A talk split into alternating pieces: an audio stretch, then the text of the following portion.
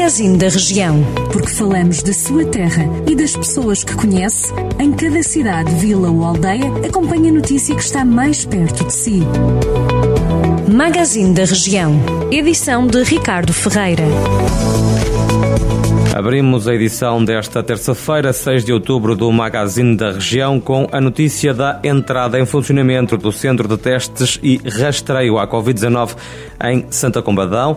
A Valência começou a semana passada a funcionar, tem capacidade para realizar seis testes por hora a utentes do Conselho de Santa Combadão, mas também dos municípios vizinhos de Carregal do Sal, Mortágua, Penacova, Tábua e Tondela. Em declarações ao Jornal do Centro, o presidente da Câmara de Santa Combadão, Leonel Gouveia, refere que o novo centro quer fazer análises a todas as situações que sejam suspeitas da existência de Covid e fazer testes.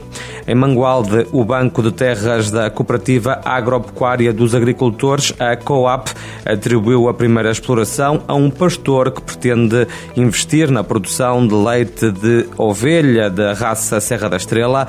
O jovem pastor apoiado por este programa do Banco de Terras da COAP, Vítor Almeida, já tinha um rebanho da raça Serra da Estrela, mas a zona de pastagem estava localizada fora da região DOP Serra da Estrela, o que impossibilitava este agricultor de vender o leite para a produção de queijo com o selo Serra da Estrela. Os militantes do PSD em Sinfãs elegeram recentemente a nova Comissão Política Conselhia para os próximos dois anos, num mandato que se vai estender até 2022. Fernando Ferreira, um dos mais antigos militantes sociais-democratas do Conselho, volta a liderar o órgão desta estrutura política que planeia concorrer às eleições autárquicas do próximo ano. Em Viseu, a rua Nunes de Carvalho, em pleno centro histórico, vai estar cortada ao trânsito a partir desta terça-feira durante um mês devido às obras de reabilitação das ruas Soar de Cima e Cónego Martins. O município de Viseu aconselha os condutores a adotarem um percurso alternativo que vai ser invertido na rua Doutor Maximiano Dragão e parcialmente na rua Silva Gaio.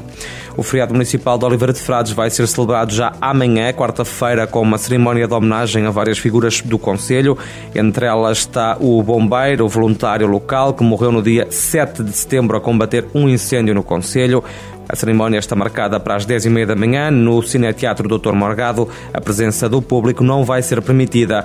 Para além do bombeiro, que vai ser agraciado a título póstumo, vão também ser homenageadas Mariana Vieira, a melhor aluna do 12º ano do Conselho no último ano letivo, ainda Marlene Silva pelo mérito educativo.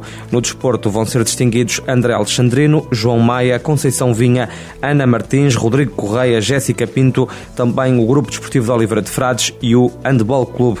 Vão também ser homenageados no Dia do Conselho diversas entidades locais que estão na linha da frente no combate à pandemia da Covid-19, como o Centro de Saúde, os Bombeiros Voluntários, a GNR, a Misericórdia de Nossa Senhora dos Milagres, o Centro Social e Paroquial de São João da Serra, ainda a Sol e o projeto OF Juntos. Estas e outras notícias para acompanhar, como sempre, em jornaldocentro.pt.